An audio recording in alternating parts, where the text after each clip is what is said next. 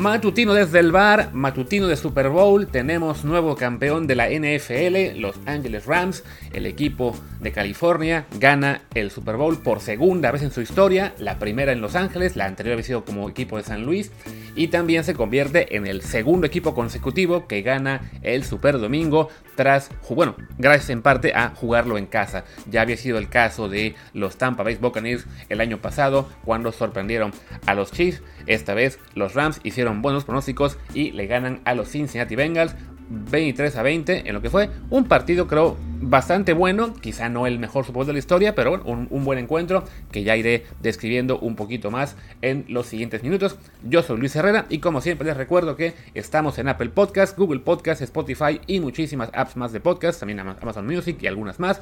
Así que en la que más les guste, por favor suscríbanse y sobre todo déjenos un review de 5 estrellas en Apple Podcast y Spotify, el de Apple Podcast con comentario, lo que sea, una línea, lo que sea ayuda para mover el algoritmo y que más y más gente nos encuentre, con lo cual seguimos creciendo y no paramos haciendo contenido prácticamente todos los días. Si acaso descansaremos algunos domingos, pero ahora que ya se acerca la Fórmula 1, también tendremos Fórmula, este, ¿cómo se llama? Seguramente también algunos mautinos en esos días. Y si no, nos pueden seguir en gpfans.com, en gpfans, esta página de automovilismo que estamos ya por lanzar. Iba a ser el viernes, pero en realidad se movió para mañana. Así que ya estaremos con la versión en español de gpfans.com.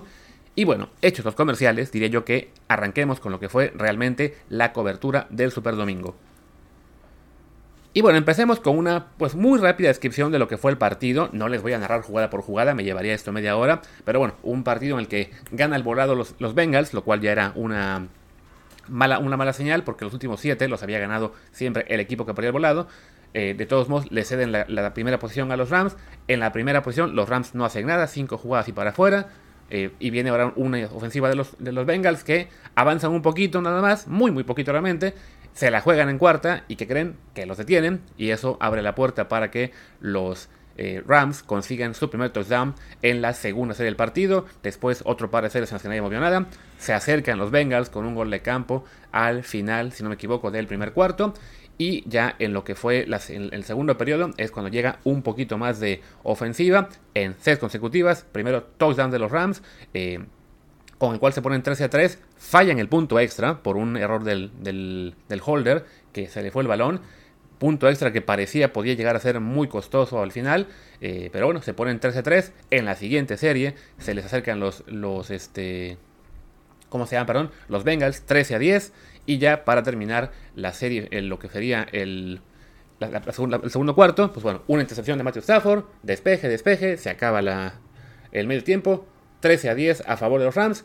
Tuvimos un, eh, un, show de medio tiempo, por cierto, con Dr. Dre, Eminem, Snoop Dogg, eh, Mary J. Blige, no recuerdo quién más estuvo ahí, se me, van, se los nombres, Kendrick Lamar también, y 50 Cent, eh, que bueno, fue un show que a algunos les gustó, a algunos no tanto, a mí francamente me pareció bueno a secas, eh, pero bueno, eso ya, de eso daremos más adelante quizá, si da tiempo. Segunda mitad, en la primera jugada literalmente de la segunda mitad, anota a los, los Bengals con un pase larguísimo, de Joe Burrow, perdón, se me fue un segundo el nombre, a, este, a T. Higgins, en una jugada en la que francamente había un clarísimo castigo en contra de los Bengals. Eh, Higgins le había básicamente pues, casi arrancado la cabeza a Jalen Ramsey, pero no, no lo vieron los oficiales. Creo que ahí sí también llegó un poco el karma de los Rams de hace tres años, cuando una jugada también muy obvia de interferencia de pase, en ese caso a la defensiva, eh, no se las marcaron y con eso le ganaron a los Saints. Pues bueno, acabaron pagando tres años después en una situación aún peor con el Super Bowl en la, en la bolsa, en bueno, en, disputa, ¿no?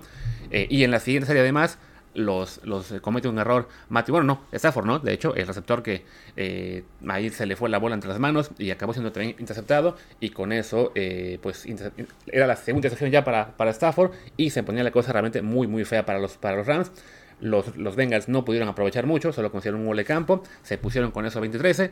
En la siguiente serie, los Rams también consiguieron un gol de campo, se pusieron 20-16. Y después de eso, tuvimos 1, 2, 3, 4, 5, 6, 7 series consecutivas en las que ambos equipos acabaron despejando. O sea, fue una segunda mitad en la que las defensivas se pusieron las pilas y parecía que nos podíamos ir hasta el final ya sin más puntos. Pero bueno, en lo que, habrá, en que acabó siendo la serie decisiva, los, eh, los Rams por fin aparece sobre todo la figura de Cooper Cup, que eh, no había estado muy, muy visible en el partido.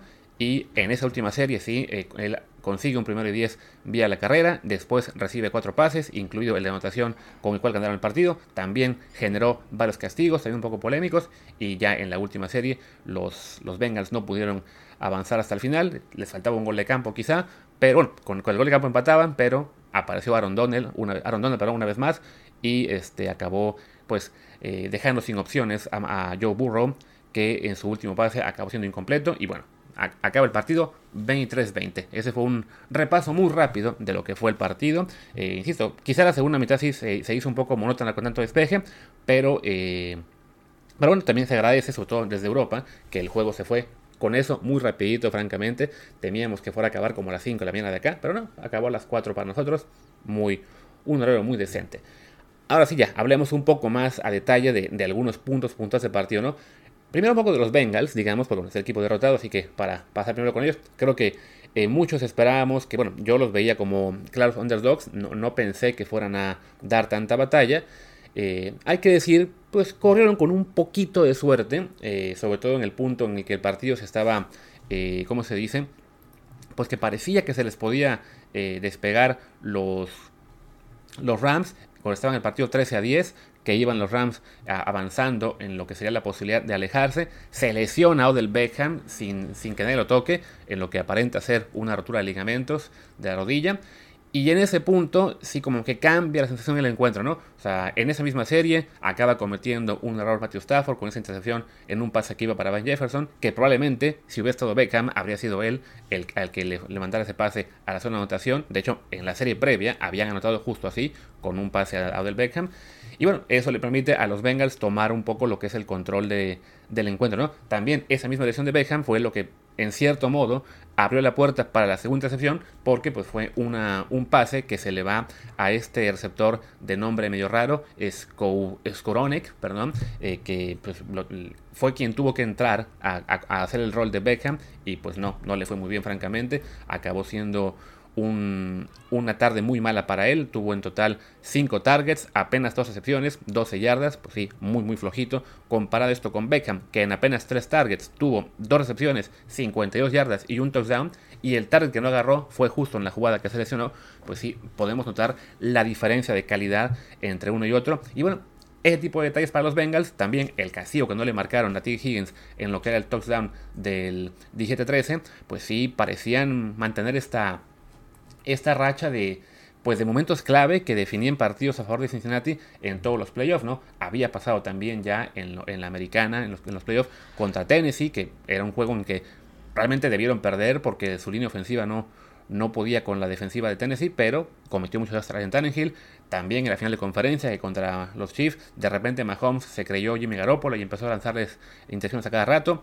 Eh, pues los Bengals parecía que podían sacar el encuentro.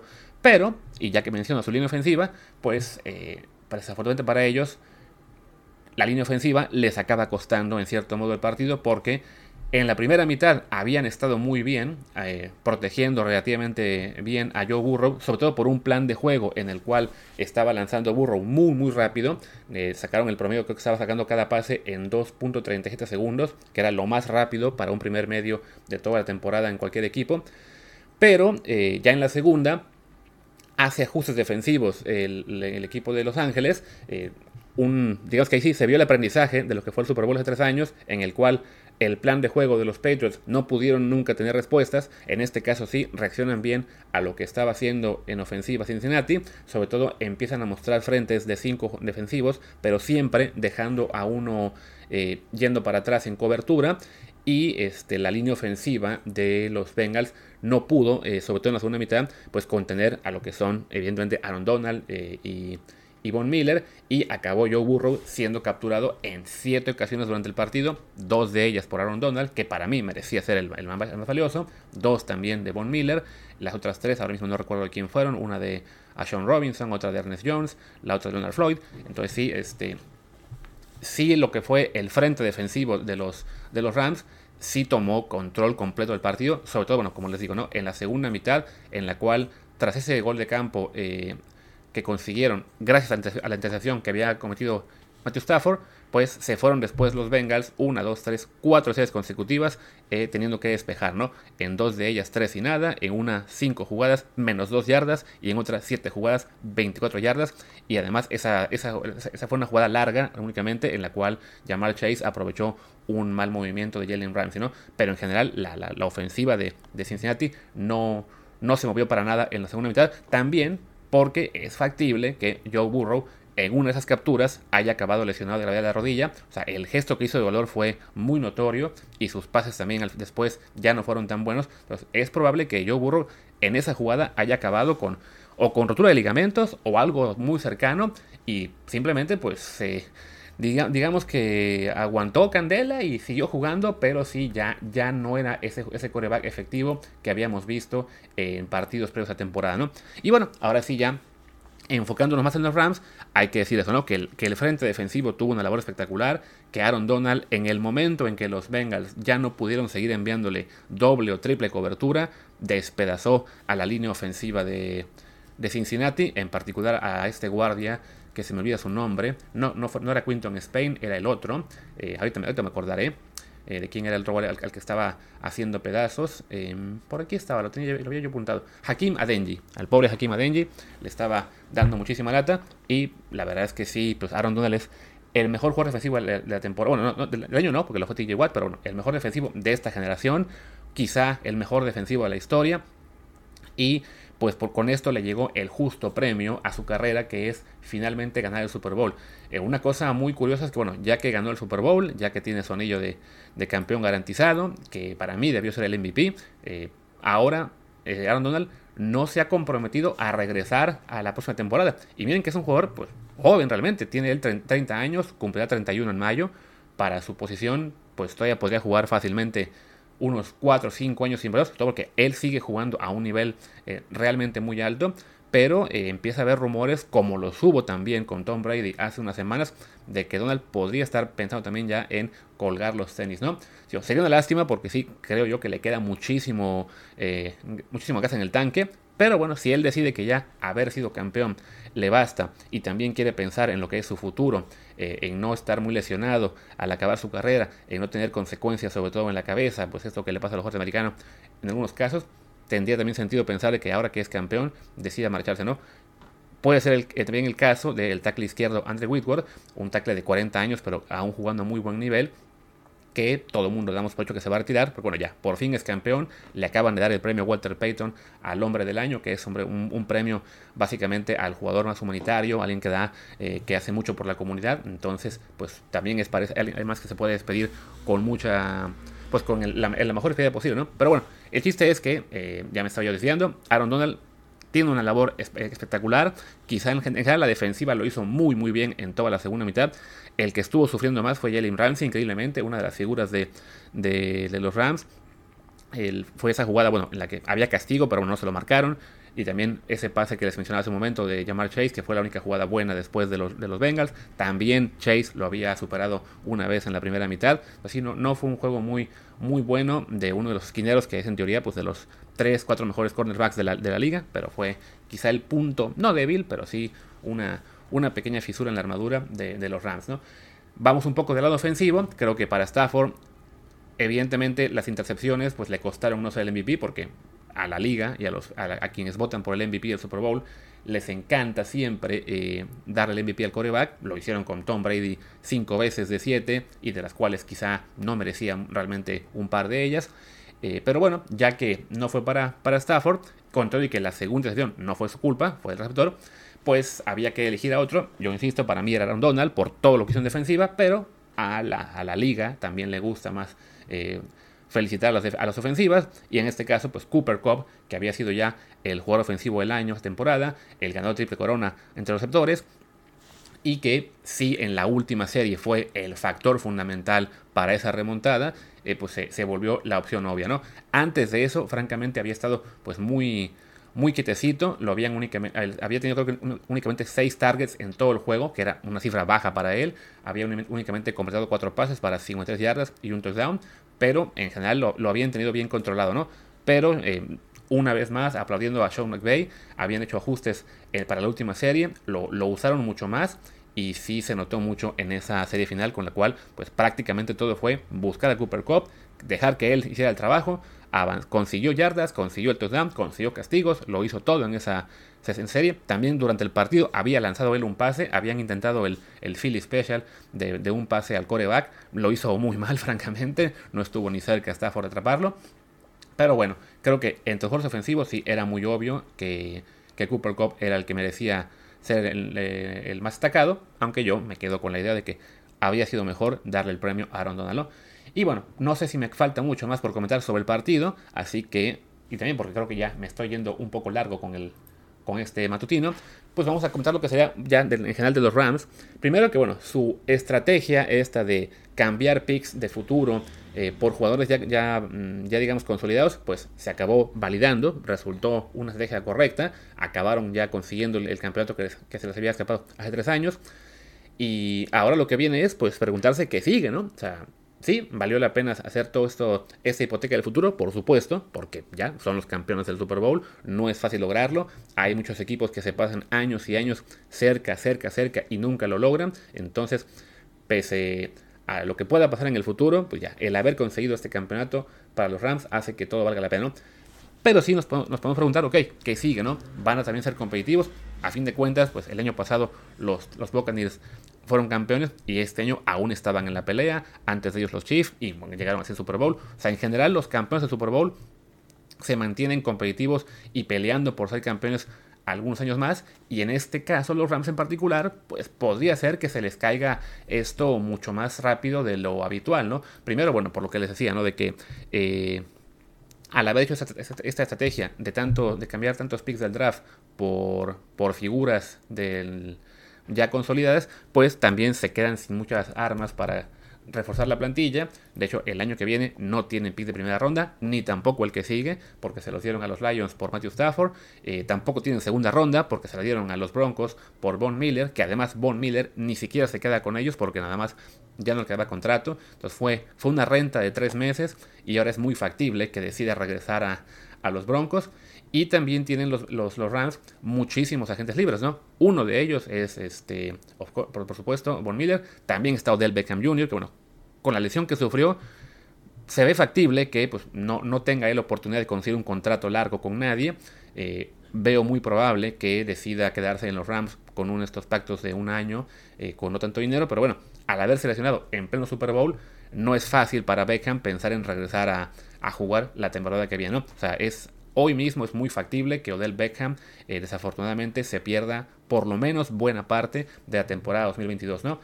Él ha sido positivo, incluso en su, en su Twitter, él publicó hace rato un mensaje de que este era el plan de Dios, que así era la cosa para así debía pasar. Y bueno, a fin de cuentas, pues para él, después de todo lo que vivió en el año, ¿no? Con las complicaciones en Cleveland, el acabar como campeón del Super Bowl, incluso teniendo él que sufrir una lesión fuerte, pues quizá él sienta que valga la pena, ¿no? Esperemos que sí se pueda recuperar pronto para que regrese a la actividad, porque es un jugadorazo que además en los Rams estamos viendo de nuevo su mejor versión, ¿no? Pero bueno, ahí hablamos de otro agente libre que tiene los Rams y también tienen como agentes libres a Darius Williams, a Sonny Michel, a Austin Corbett, a Dante Deacon, a Joseph Notboom, a Matt Gay, a Troy Reader, Will Compton, a Dante Draycon, Dayon, perdón. son jugadores este, buenos en general, no, no son megafiguras, pero bueno, es, es parte de este eh, centro del equipo que sí puede sufrir bastante para renovarse el próximo año, ¿no? Y hay que sumar, bueno, lo que serían los, los probables retiros de Andrew Whitworth, que creo que él sí se va a ir sí o sí. Y bueno, habrá que ver si Aaron Donald piensa o no en, seguir jugando, ¿no? Creo que si Aaron Donald se retira, ahí sí podemos esperar un desplome de los Rams. Si sigue jugando, bueno, seguirán competitivos, pero no será tan fácil para ellos eh, mantenerse como candidatos. De hecho, ya veía yo las apuestas. Por lo general, el equipo campeón del Super Bowl siempre es el favorito o segundo favorito para ser campeón el año siguiente. Y esta vez no. Los, los siguientes favoritos son los Rams y los, y los Chiefs. Entonces, no, pero no miento, miento, los Chiefs y los Bills quedaron como favoritos para el siguiente año. Y después de ellos ya pusieron en las apuestas, si no mal recuerdo, a los Bengals, a los propios Rams. Y ya olvidé al quinto equipo en este momento. Quizás sean los, los Packers, si es que regresa Aaron Rodgers, ¿no? Pero bueno, se viene un, ¿cómo se diría? Pues una especie de... Eh, se me va el avión. Pues de momento de reconstrucción para los Rams, después de haber logrado este campeonato. Por el lado opuesto, por el lado de los Bengals, sí creo que eh, viene, viene, un futuro prometedor.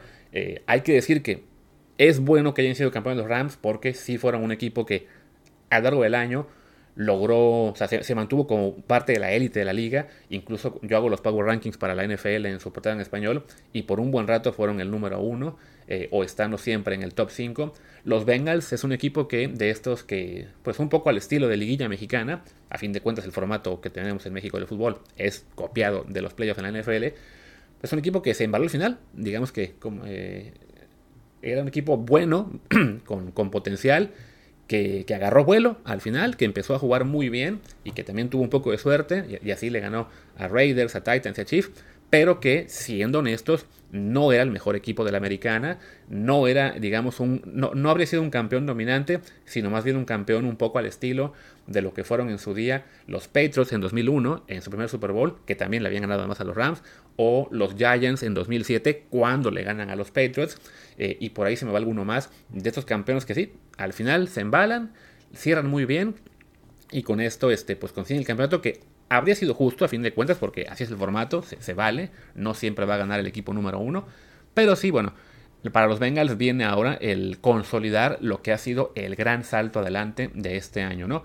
Eh, un, un, equipo que tiene mucha sangre joven, que tiene a este coreback Joe Burro, que apenas está en su segundo año, al, al. Higgins, también de segundo año, al, novato del año, Jamar Chase, el corredor Joe Mixon, que no es tan veterano, pero igual creo que ya en su octavo año, eh, una defensiva también en la que han invertido mucho en la agencia libre, que ahora que toque en un par de años eh, ir a renovar los contratos de Chase, de Higgins y de Burrow, pues bueno, quizá el foco ahora de, de, los Bengals tenga que ser en el draft empezar a mandar sangre joven a la defensiva para que cuando los contratos de sus jugadores de ofensiva se vuelvan muy caros, pues bueno, poder ir eh, dejando ir a, esta, parte de esta defensiva que fue muy buena eh, en el cierre de temporada, sin, sin grandes nombres, así, sin grandes estrellas de, de, la liga, pero con jugadores de gran calidad como JC Bates, como Shidobia Awisi, como Von Bell, como Logan Wilson, como Sam Hobart, eh, Mike Hilton, Trey Flowers, Trey Hendrickson, o sea, todos jugadores realmente muy buenos, muchos de ellos llegados en la agencia libre, entonces ya muy pronto tendrán que ir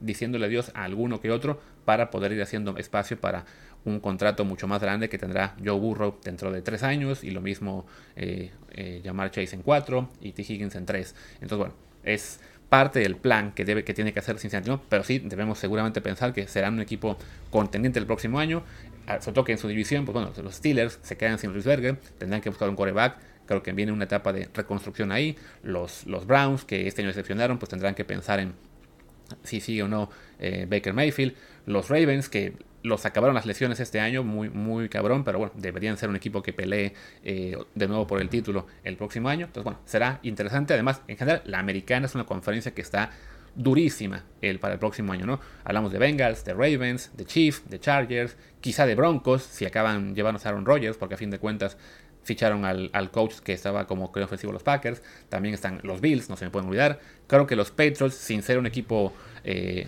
tan poderoso como fue evidentemente la era Brady, también van a estar ahí peleando por estar siempre en los playoffs. Eh, los Titans de Tennessee también, que es otro equipo que por ahí podrían llevarse a Aaron Rodgers. Y los, Raiders, que con Derek Carr este año estuvieron, estuvieron bien. Entonces, bueno, la americana va a ser una conferencia realmente durísima el próximo año.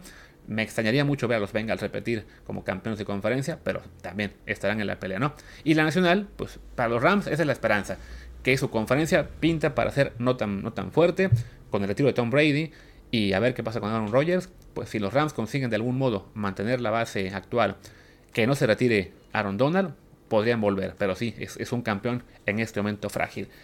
Y bueno, creo que ya me pasé de, de lo que es el tiempo habitual de un matutino. Ya veo que estoy en el minuto 25 aproximadamente de grabación.